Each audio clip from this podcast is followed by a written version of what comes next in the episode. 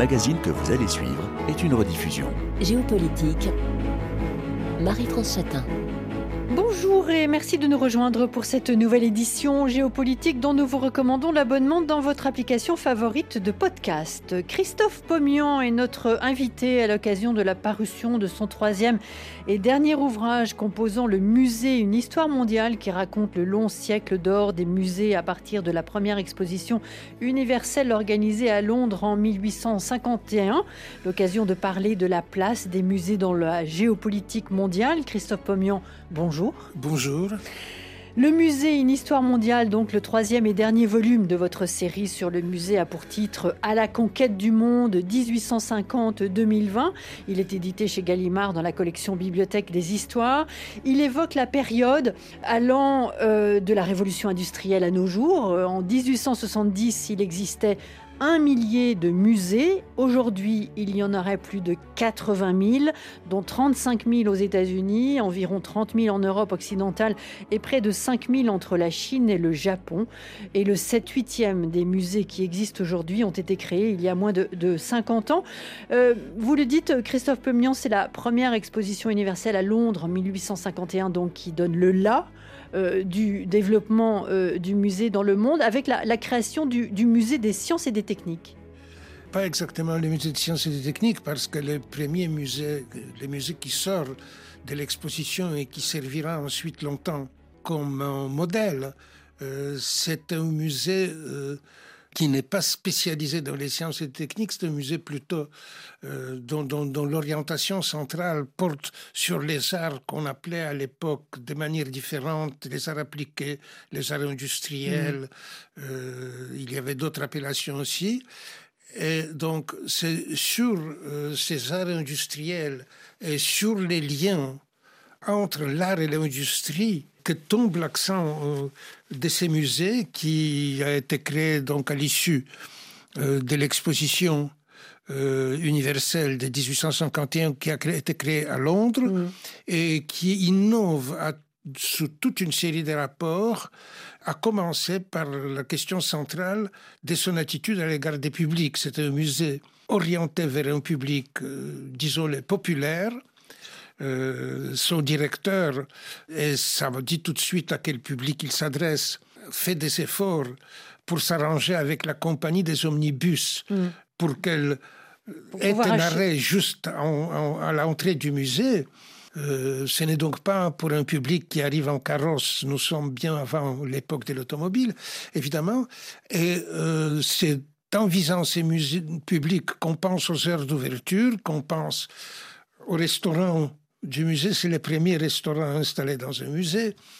Toute une série euh, donc des innovations de ce type a commencé d'ailleurs par la première architecture. Maintenant, les successeurs de ces musées, le Victorian d'Albert a un très très beau bâtiment.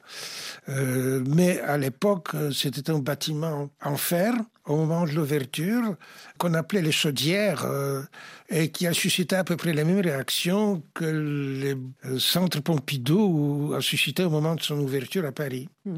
Donc euh, euh, cette nécessité et en tout cas cette, cette idée d'atteindre un public le plus large possible, on y reviendra un petit peu plus tard peut-être dans, dans, l'émission, Christophe Pomian.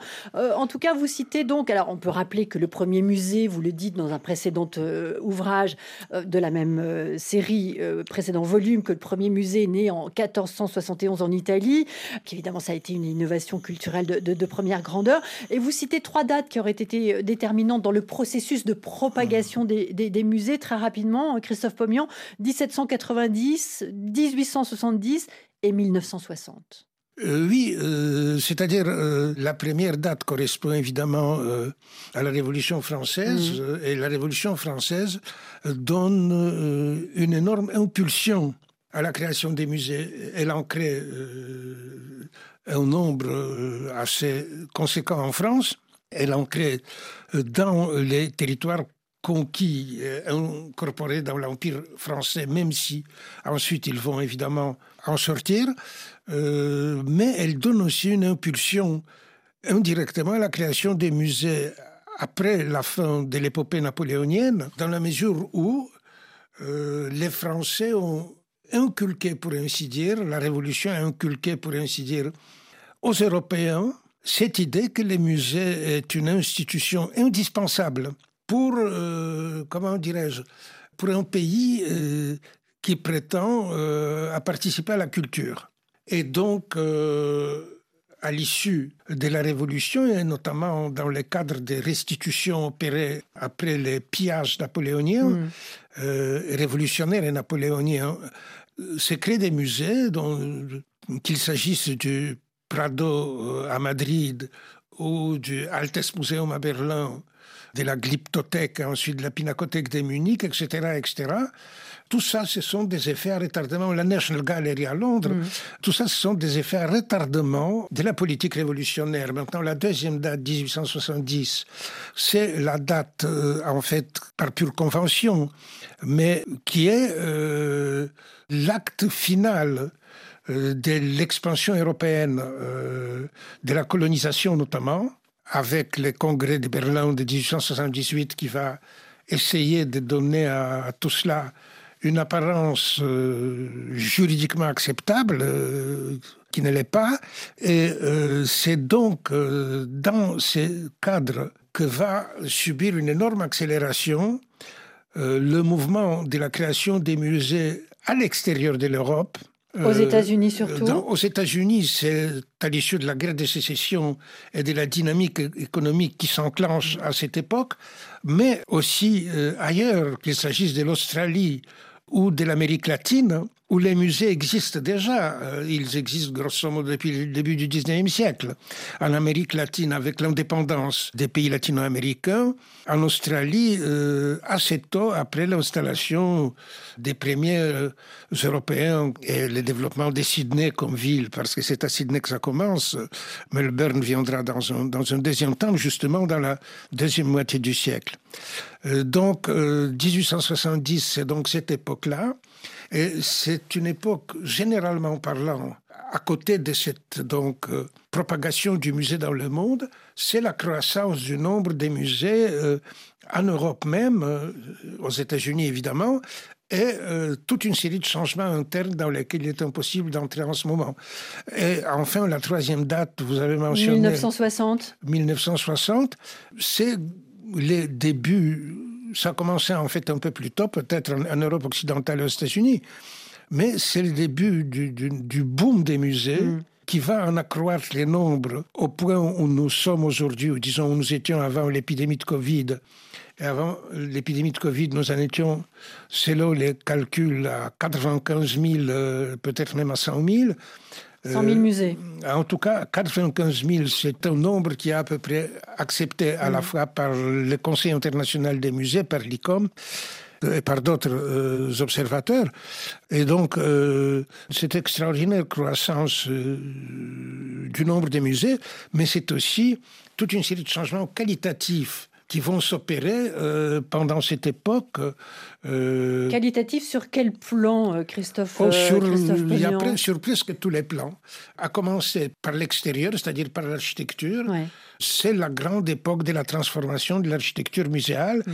Qui commence avec la création du musée Guggenheim à, New York. New York, ouvert quelque part dans les années 50, je ne, je ne vais pas citer des dates mm. exactes des mémoires, qui se poursuit avec cette sorte de révolution dans l'architecture muséale que le Centre Pompidou de Piano et Rogers à Paris, ouvert en, là aussi au début des années 70, disons, qui continue ensuite avec euh, les plans euh, sensationnels qu'est la création euh, du Guggenheim Bilbao avec les bâtiments de guerre à nul autre semblable. L'architecte américain depuis, depuis, depuis, de tels bâtiments se sont multipliés. Mm. Donc, d'abord architecture, ensuite aménagement interne. Mm.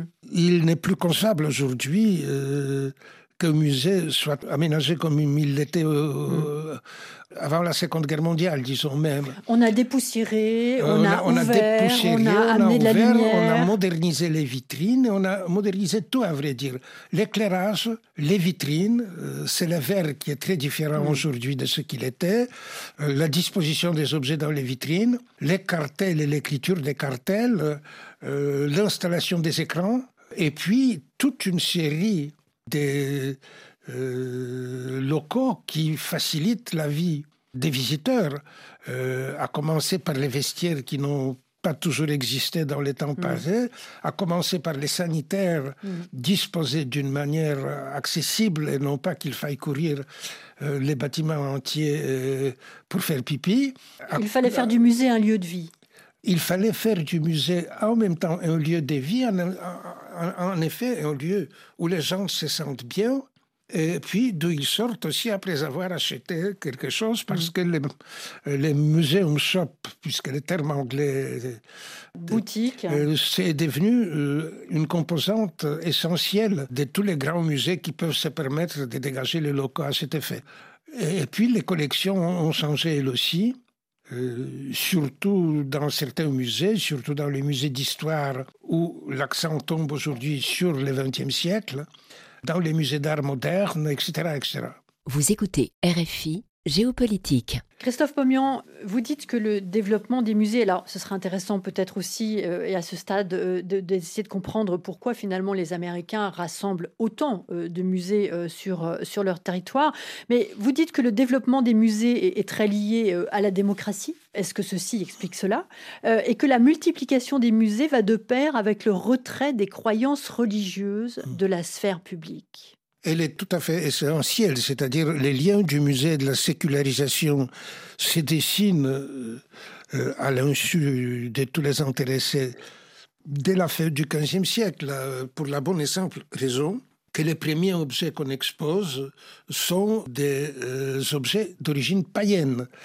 Euh, donc ce ne sont pas les objets chrétiens, on ne peut pas les exposer, en tout cas les âmes pieuses sont choquées quand ce type d'objet se trouve dans un espace chrétien sacralisé.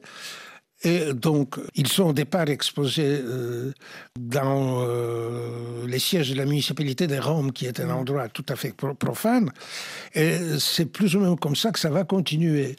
En même temps, ces produits euh, un phénomène euh, qui va durer longtemps d'apprentissage du regard, c'est-à-dire d'apprendre à voir euh, dans euh, une vierge un tableau et non pas une vierge, et d'apprendre qu'on n'allume pas un cierge devant, qu'on ne s'agenouille pas ou qu'on ne fait pas les signes de croix, ou par exemple, c'est un phénomène qu'on observait encore dans les années 60 dans les musées de l'Inde, on ne dépose pas des offrandes mm. devant les statues des divinités une statue de divinité dans un musée est autre chose qu'une statue de divinité dans un temple. Donc il y a cet apprentissage du regard qui est en fait la sécularisation du regard. Apprentissage du regard et du comportement. Et du comportement, évidemment, et des comportements qui vont avec. Dans une société profondément religieuse, il n'y a pas de place pour un musée. Les, les œuvres d'art se trouvent dans des temples. Et c'est comme ça que ça a été pendant des siècles. Et puisque vous avez posé aussi cette autre question, il y a aussi un lien entre euh, la propagation des musées et euh, les progrès de la démocratie, mm. les avancées de la démocratie, dans la mesure où euh, les musées sont vraiment nombreux là où ce sont des communautés locales, des initiatives d'en bas qui les créent. Aussi longtemps que les musées est une création d'en haut, il est rare c'est quand la société s'en empare elle-même et quand les musées deviennent pour une collectivité, pour une ville, par exemple, euh, un lieu emblématique, je dirais presque identitaire. Euh, c'est là que les musées commencent à prospérer. Tout ceci explique euh, la, carte géographique du monde muséal aujourd'hui sur la planète, euh, Christophe Pomian. Vous l'avez évoqué, euh, aujourd'hui, euh, quelques 100 000, 100 000 musées dans le monde.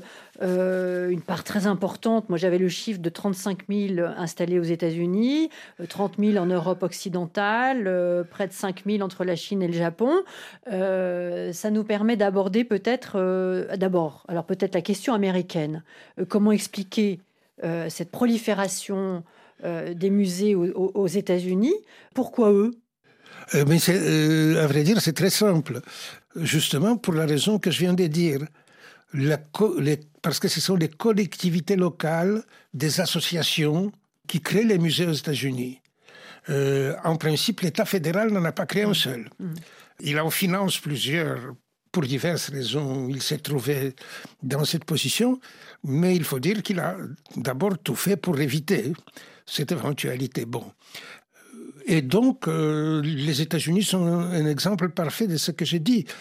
C'est parce que les musées sont euh, euh, des initiatives locales, parfois privées, parfois associatives, parfois municipales, ça peut prendre des formes diverses, qu'ils se multiplient. Parce qu'ils se multiplient en général dans les cadres soit d'un acte du patriotisme mm. local, je veux immortaliser ma mémoire dans la communauté où j'étais, je lui offre un musée et de l'argent pour le financer, soit euh, dans les cartes de rivalité entre, entre les villes et les localités, euh, c'était très très très visible à la fin du 19e siècle, euh, quand des villes comme Boston, New York, Philadelphie, Chicago, et plus tard les villes de l'Ouest, de la Californie euh, sont en rivalité les unes avec les autres pour euh, qui aura euh, les musées les plus beaux, les mm. plus riches, les plus modernes, tout ce que vous voulez. Donc, ce sont là des mécanismes sociaux qui propulsent les musées.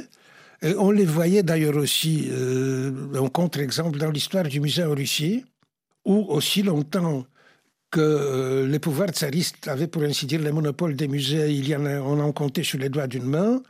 Et ce n'est qu'à partir des réformes qui déclenchent justement ce type d'initiative qu'on connaît par ailleurs aux États-Unis et qui commence à se manifester en Russie à partir des années 1870, grosso modo, que le nombre de musées commence à euh, croître rapidement.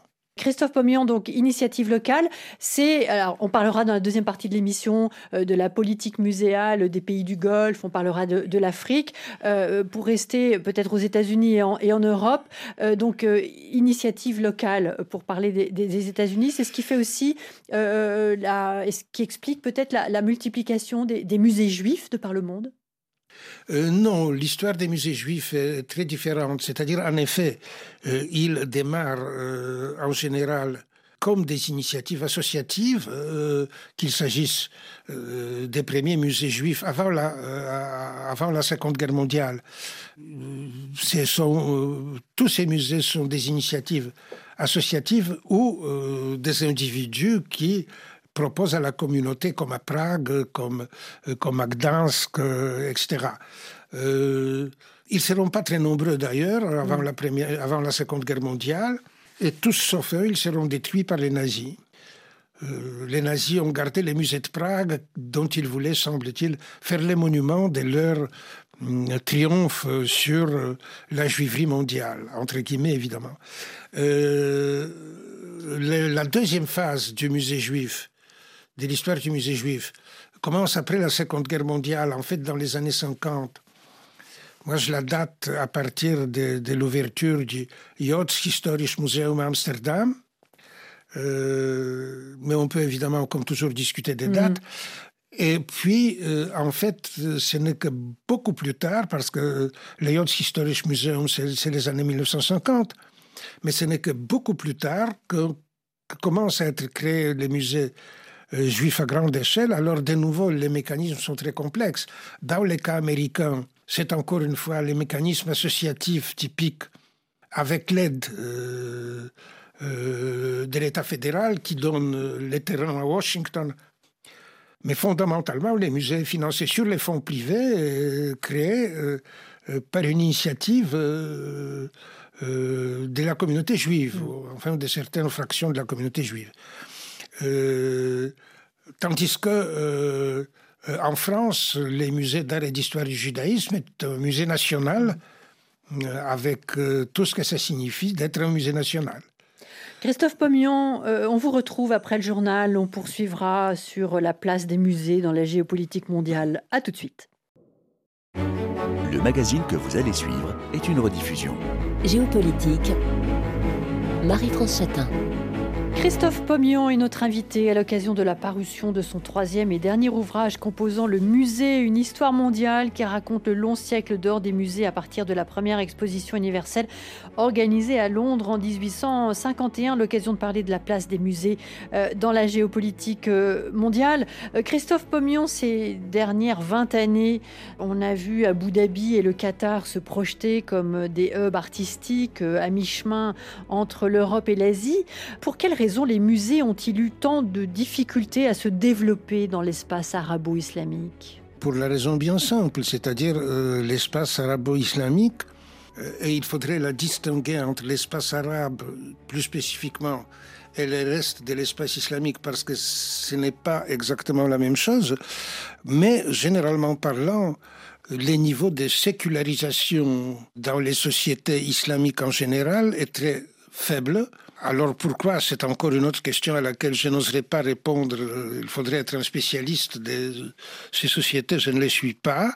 Mais euh, les niveaux de sécularisation est faible, les niveaux d'urbanisation l'a été aussi pendant très longtemps, c'est en train de changer.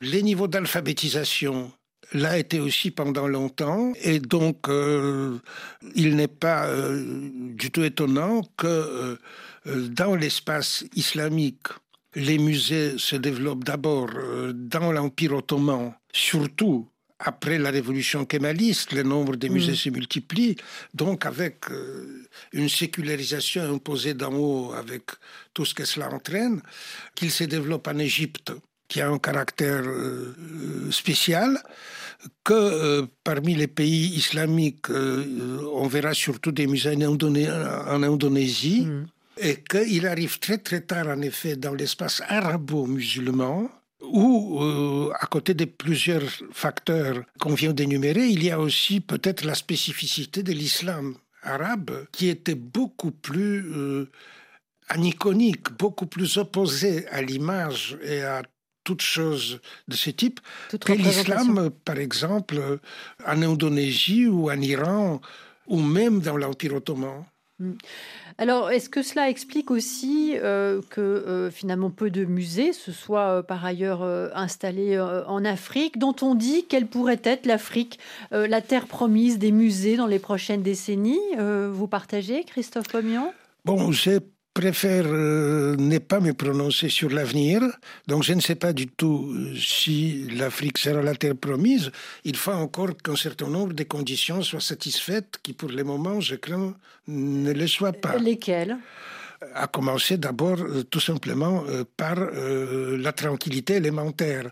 Quand on voit ce qui est en train de se passer au Nigeria ou dans, dans certaines parties du Nigeria avec les Boko Haram, quand on, sait que toute la partie de l'Afrique au sud du Sahara, qu'il s'agisse du Mali, de Burkina Faso, etc., est en proie à des mouvements islamistes, on ne peut pas être très très optimiste s'agissant des musées. Mm.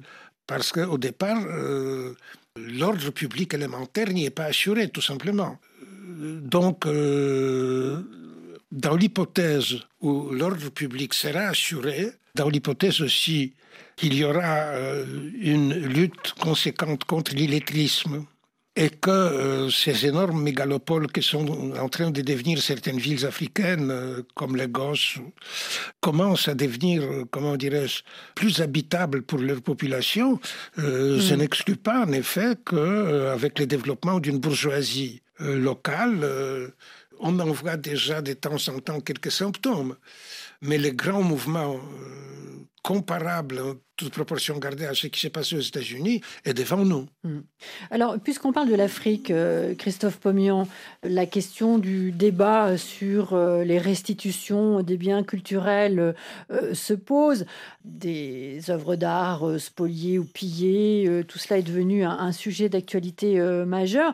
La plus emblématique des, demandes de restitution est celle de la Grèce pour les frises du Parthénon exposées au British Museum. Ça ne concerne pas directement la France, mais celle-ci a été euh, concernée, elle, pour les œuvres spoliées juste avant ou pendant la Seconde Guerre mondiale, euh, et pour les chefs-d'œuvre africains avec une acuité grandissante depuis le début euh, du XXIe siècle. Qu'est-ce que vous inspire ce débat? Mais je pense que c'est un débat d'abord tout à fait normal et dans l'ordre des choses.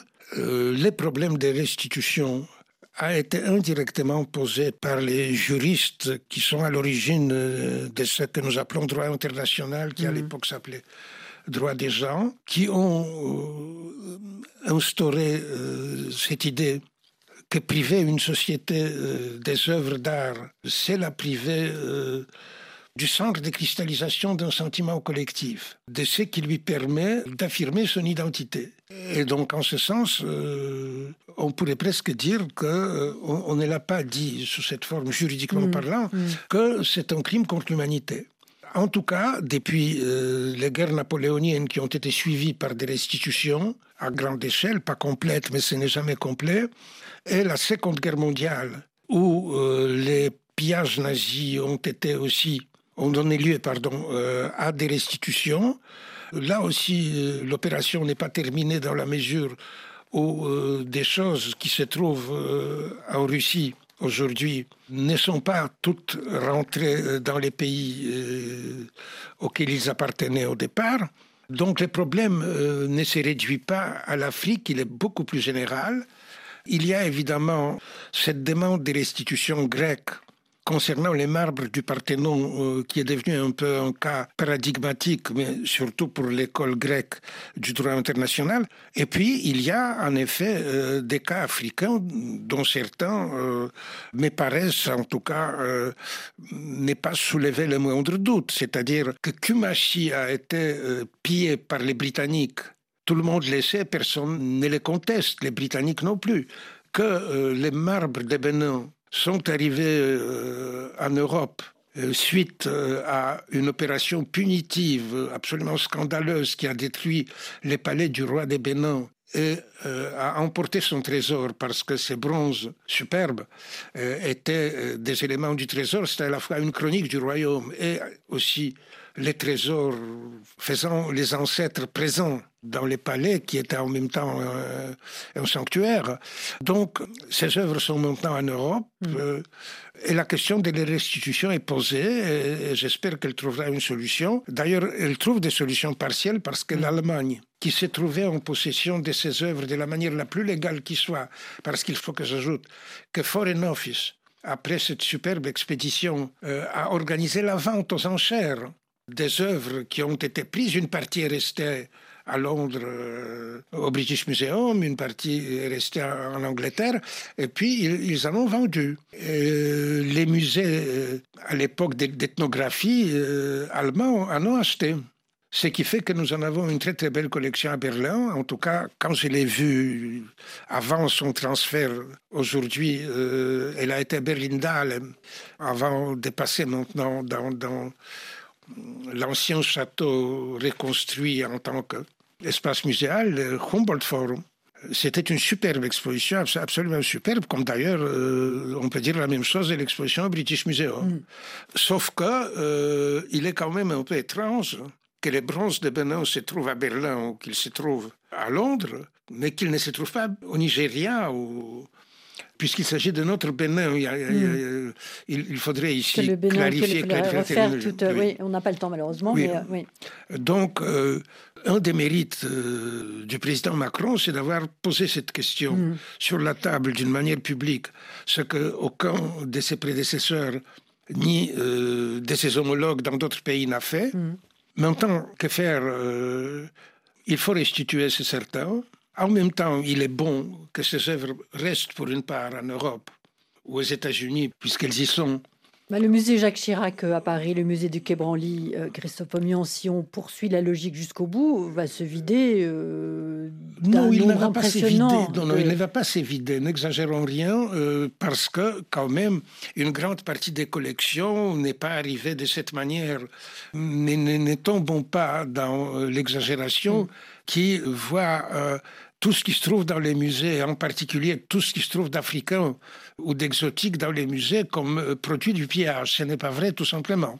Et puis, euh, il y a aussi un facteur avec lequel il faut, dont il faut tenir compte. Euh, le droit, d'une certaine manière, sanctionne l'état des faits. Hmm. Alors, Oui, vous souhaitez rajouter quelque chose? Non, et je voulais dire donc qu'il faut tenir compte de cela aussi. Mm. Et que euh, les problèmes des restitutions aujourd'hui, c'est d'abord et surtout une bonne négociation tranquille, discrète, entre les pays intéressés euh, pour trouver les meilleures solutions aux problèmes une bonne négociation discrète. Alors, on reste un petit peu sur ce sujet, en tout cas peut-être des, des, acquisitions euh, euh, qui peuvent poser question. On, a parlé euh, des pays du Golfe. il y a le Louvre à Abu Dhabi et aux mmh. Émirats arabes unis. Alors, le, vaste trafic international de biens archéologiques sortis légalement du Proche et du Moyen-Orient ces dernières années après un tour euh, spectaculaire au printemps dernier en France avec euh, la mise en examen de l'ancien euh, président directeur général du Louvre. Alors ça ne concerne pas seulement les musées français. Est-ce qu'il faut, Christophe Pommion, d'après vous, renforcer le contrôle des politiques culturelles des pays à l'étranger? Les archéologues estiment que seule une interdiction stricte du marché des antiquités permettrait d'éviter les pillages des sites de fouilles et donc la vente d'œuvres d'art. Quelle est votre position là-dessus? Je ne sais pas. L'interdiction stricte du marché des antiquités me semble une mesure extrêmement difficile parce qu'il y a quand même énormément d'antiquités qui circulent de la manière euh, tout à fait euh, légale et justifiée et que déjà définir celle euh, auquel on permet de circuler les autres, c'est extrêmement difficile. Ce qui est évidemment nécessaire et en même temps un peu irréalisable, c'est d'abord la surveillance des terrains et c'est surtout euh, de se doter des instruments de lutte contre les trafics illicites des biens culturels euh, qui existent déjà sous une certaine forme. Quels sont-ils euh Il y a les listes de l'Interpol, etc. Mais où on devrait, je pense, aller plus loin, notamment en instaurant, à mon avis, l'imprescriptibilité du trafic illicite, du vol des œuvres d'art, c'est-à-dire que quelqu'un qui possède une œuvre d'origine illicite doit savoir qu'il ne pourra jamais la mettre sur le marché légalement parce qu'elle figurera toujours euh, euh, sur des listes. Le problème est extrêmement difficile parce que euh, les fouilles clandestines, par mm. définition, nous ne les savons pas. Et que mettre ces objets qui proviennent des fouilles clandestines sur des listes, on ne peut pas parce qu'il faudrait auparavant les connaître, les photographier, etc. Mais on devrait, à mon avis, et c'est le deuxième point de mon argument, restreindre la notion des bonnes foi de l'acheteur qui existe dans le droit, qui a sa justification. Mm. C'est-à-dire, si quelqu'un aujourd'hui achète bon, j'ai dit n'importe quoi, une statue euh, de Gandhara dont la provenance n'est pas claire, il doit être supposé conscient du fait qu'il achète une chose volée ou pillée. Ou... Donc, on doit imposer des contraintes plus fortes, mm. et il y a des précédents jurisprudentiels à cet effet, des contraintes beaucoup plus fortes sur les acheteurs des œuvres parce que euh, aujourd'hui, euh, on suppose leur bonne foi hmm. dès qu'ils ont fait quelques, euh, quelques ont procédé à quelques vérifications tout à fait superficielles et élémentaires. Hmm.